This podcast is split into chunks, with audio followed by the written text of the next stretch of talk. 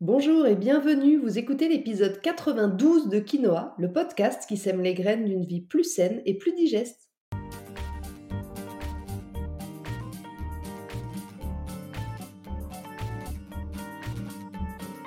Je suis Julie Coignet, naturopathe spécialisée dans les troubles digestifs et les maladies inflammatoires chroniques de l'intestin. J'accompagne aussi les femmes enceintes, les enfants et les sportifs via des consultations sur Montpellier ou à distance et des programmes en ligne. Ma mission à travers ce podcast est de vous aider à adopter de nouvelles habitudes de vie plus saines et équilibrées pour votre santé en général, mais aussi pour vos troubles digestifs en particulier. Dans ce 92e épisode de Quinoa, nous allons parler de la notion de patience en général et plus particulièrement dans les cas de troubles digestifs. Mais avant d'entrer dans le vif du sujet, j'aimerais comme chaque semaine remercier celles et ceux qui s'abonnent à mon podcast sur leur plateforme d'écoute préférée et aussi ceux qui prennent quelques minutes pour me laisser 5 étoiles et un petit commentaire sur Apple Podcast. Vos mots me remplissent à chaque fois de beaucoup de joie et en plus ils permettent à mon podcast de gagner en visibilité. Alors surtout, ne vous en privez pas. Et pour vous faciliter la tâche, je vous ai mis le lien direct dans la description de l'épisode. Cette semaine, j'aimerais tout particulièrement remercier Kevin qui dit Extra, merci pour ce partage de connaissances simples et concrets sur des sujets souvent flous où on entend dire tout et son contraire, ça permet une mise au point nette et précise. Merci beaucoup, à poursuivre. Merci à toi Kevin pour ce joli message. Allez, sur ces belles paroles, c'est parti pour l'épisode du jour. Aristote disait La patience est amère, mais son fruit est doux. Être patient, c'est la capacité à accepter ou à tolérer l'attente, la difficulté ou le mécontentement sans s'énerver ou être contrarié. Gros challenge. C'est donc une qualité qui rend notre quotidien plus agréable et beaucoup moins stressant. C'est grâce à elle qu'on est capable de garder notre calme quand on est coincé dans les bouchons par exemple, ou quand on fait la queue à la caisse d'un magasin, quand notre ordinateur fonctionne un peu au ralenti, ou encore quand on souffre d'une pathologie chronique comme des troubles digestifs ou une maladie inflammatoire de l'intestin dans notre cas. Parce qu'au-delà de nous aider à mieux vivre nos symptômes, la patience nous permet aussi de réaliser des transformations profondes dans notre vie. C'est une vertu dont nous avons besoin pour créer des choses sur le long terme et pour atteindre nos objectifs, quels qu'ils soient. Rome ne s'est pas faite en un jour, rappelez-vous ça. Vos troubles, votre maladie chronique ne s'est pas installée en un jour. Lorsque vous souffrez de troubles digestifs récurrents ou de toute autre pathologie récurrente, il a fallu des années pour que ça s'installe. Donc quoi que vous fassiez, gardez en tête qu'il va falloir aussi du temps pour en venir à bout. Mais je dois avouer que j'observe très souvent que c'est pas simple pour vous d'intégrer tout ça. Vous êtes nombreux en consultation à me demander et si je fais tout bien ce que vous me recommandez, en combien de temps je vais aller mieux? Une semaine? Deux semaines? Ce n'est que le reflet du monde dans lequel on vit, un monde dans lequel on veut tout, tout de suite. Mais malheureusement, c'est pas aussi simple.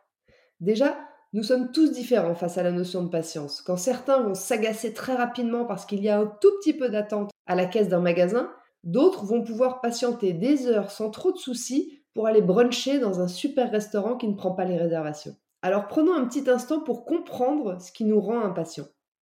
Dans un premier temps, je remarque que c'est souvent quand les choses ne se passent pas comme nous le souhaitons qu'on manque de patience. Pour reprendre l'exemple des troubles chroniques, on pensait qu'en modifiant notre assiette, comme nous l'avait dit notre cher naturopathe, tout rentrerait dans l'ordre. On se rend compte au bout de quelques jours que c'est toujours pas ça et on s'impatiente on ne voit pas de résultat immédiat, on doute alors sur le processus, on ne s'attendait pas à ça.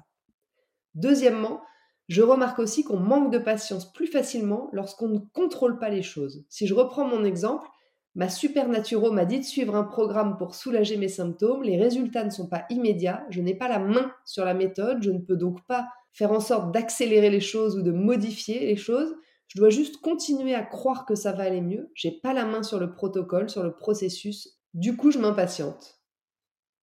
Troisièmement, on manque aussi beaucoup de patience lorsqu'on est stressé. Quand on est stressé, on perd très vite patience. Vous l'avez sûrement déjà remarqué. On veut que les choses, elles aillent beaucoup plus vite parce qu'on se dit peut-être que plus les choses iront vite, plus on pourra se libérer rapidement de ce stress. Donc le stress alimente la patience et la patience augmente le stress. C'est un joli cercle vicieux. Et puis enfin, on manque aussi souvent de patience parce qu'on n'a pas appris à être patient. Comment avez-vous été élevé? Comment élevez-vous vos enfants? Pour ma part, je ne suis pas un très bon exemple parce que J'ai toujours tout eu assez rapidement lorsque j'étais enfant et je me rends compte qu'aujourd'hui, je ne laisse pas beaucoup attendre mes propres enfants. Lorsqu'ils me demandent quelque chose, si je le peux, je réponds en général à leurs demandes assez immédiatement. Et je suis donc en train de rendre mes enfants un peu impatients. Alors j'en ai conscience, donc je travaille dessus, mais c'est pas toujours simple. Et pourtant, la meilleure chose que nous pouvons faire, ça j'en suis convaincue, la meilleure chose que nous pouvons faire pour nos enfants, c'est de leur apprendre le temps long et le plaisir de l'attente. Bien sûr, pas lorsque votre enfant a besoin de vous pour le sécuriser ou pour le soigner, on est bien d'accord, mais pour tout ce qu'il peut attendre, pour obtenir ce nouveau jouet dont il a tellement envie, ou pour jouer avec lui-même alors que vous êtes en train de finir autre chose. Apprendre à attendre, apprendre que tout vient à qui sait attendre finalement. C'est un vrai beau cadeau qu'on peut faire à nos enfants. Un beau cadeau qui leur servira dans tous les domaines de leur vie. Et figurez-vous qu'il y a plein d'avantages à être patient. La patience, elle permet de faire des choses plus grandes. Encore une fois, Rome ne s'est pas faite en un jour. Sans patience, vous ne parviendrez jamais à aller au bout d'un grand projet, qu'il soit professionnel ou de guérison. L'accomplissement demande des années de travail. Sans patience, vous ne pourrez pas surmonter les difficultés que ça représente. Beyoncé avait certes une voix très belle à la base, mais c'est quand même son travail et sa patience qui lui ont permis de révéler son talent. Idem pour tous les grands champions sportifs. Et puis être patient permet aussi de ne pas se précipiter et de faire de meilleures choses, plus qualitatives que quantitatives. Parfois, l'impatience nous pousse à vouloir aller trop vite, à bâcler notre travail, à interrompre un protocole de guérison parce que les résultats n'arrivent pas assez vite. C'est dommage. Avec un peu plus de temps et de patience, ça aurait peut-être marché, et du coup, vous passez à côté de beaux résultats uniquement par manque de patience. Et c'est justement pour que vous reteniez bien ça que j'ai eu envie de faire cet épisode de podcast sur la patience. Il m'arrive encore trop souvent de rencontrer des personnes en consultation qui s'impatientent du temps d'amélioration de leurs symptômes ou de la perte de leurs kilos en trop. Mais permettez-moi de vous rappeler que vos symptômes et vos kilos superflus ne sont pas apparus hier. Donc, logiquement, ils ne vont pas disparaître demain. Selon vos troubles, selon vos pathologies, selon votre mode de vie, votre environnement, selon vos contraintes, selon vos habitudes, selon vos croyances limitantes, Selon votre niveau de stress, votre âge ou encore vos antécédents, le soulagement ou la guérison de vos symptômes peut prendre plus ou moins de temps. C'est normal et c'est tant mieux. Votre corps n'est pas un interrupteur, on ne fait pas on ou off, mais c'est un ensemble de petits riens qui vont faire au bout d'un moment un grand tout. Comme je vous l'expliquais dans l'épisode 85 du podcast, dans lequel je parle de ma maladie inflammatoire chronique de l'intestin, j'ai été diagnostiquée d'une RCH en 2015. Et figurez-vous qu'il m'a quand même fallu plus de 5 ans avant de parvenir à endormir ma pathologie d'une manière durable. 5 ans de tests, d'expérience, de joie, puis de déception. 5 ans de patience pendant lesquels j'ai jamais renoncé. J'aurais pu abandonner à tout moment, pour me tourner vers un traitement médical classique qui aurait calmé mes symptômes plus rapidement. Mais je savais que si je mettais le pied dans cette voie, c'était l'engrenage, et surtout que je n'allais pas régler les causes de ma maladie. Donc j'ai appris la patience, sur le tas, comme on dit, et aujourd'hui j'en goûte le doux fruit, si je reprends la citation d'Aristote que je vous ai euh, énoncée au début. Est-ce que vous voyez ce que je veux dire? C'est hyper important d'avoir conscience de ça. Je sais que quand on souffre, on a envie que ça s'arrête le plus vite possible. Je peux vous assurer que je le comprends. Je suis passée par là. Mais je ne crois pas aux pilules magiques sans effet secondaire ou contrepartie douteuse. La seule et unique façon, selon moi, de se sortir naturellement et durablement de n'importe quel trouble chronique, c'est de travailler sur les causes. Et forcément, ça prend un peu, voire beaucoup plus de temps. En tous les cas, sachez que c'est l'approche que j'ai vis-à-vis de vous lorsque vous venez me voir en consultation ou même dans mes programmes en ligne. Vouloir aller bien tout le temps et immédiatement, sans rechute, dans des moments difficiles, c'est pas possible et c'est même pas souhaitable. Alors pour vous aider dans cette voie de la patience et du temps long qui, je reconnais, n'est pas easy pour tout le monde, moi la première encore, voici quelques techniques. Tout d'abord, il faut différencier le besoin de patience immédiat lorsque la pression monte instantanément et l'apprentissage de la patience sur le long terme.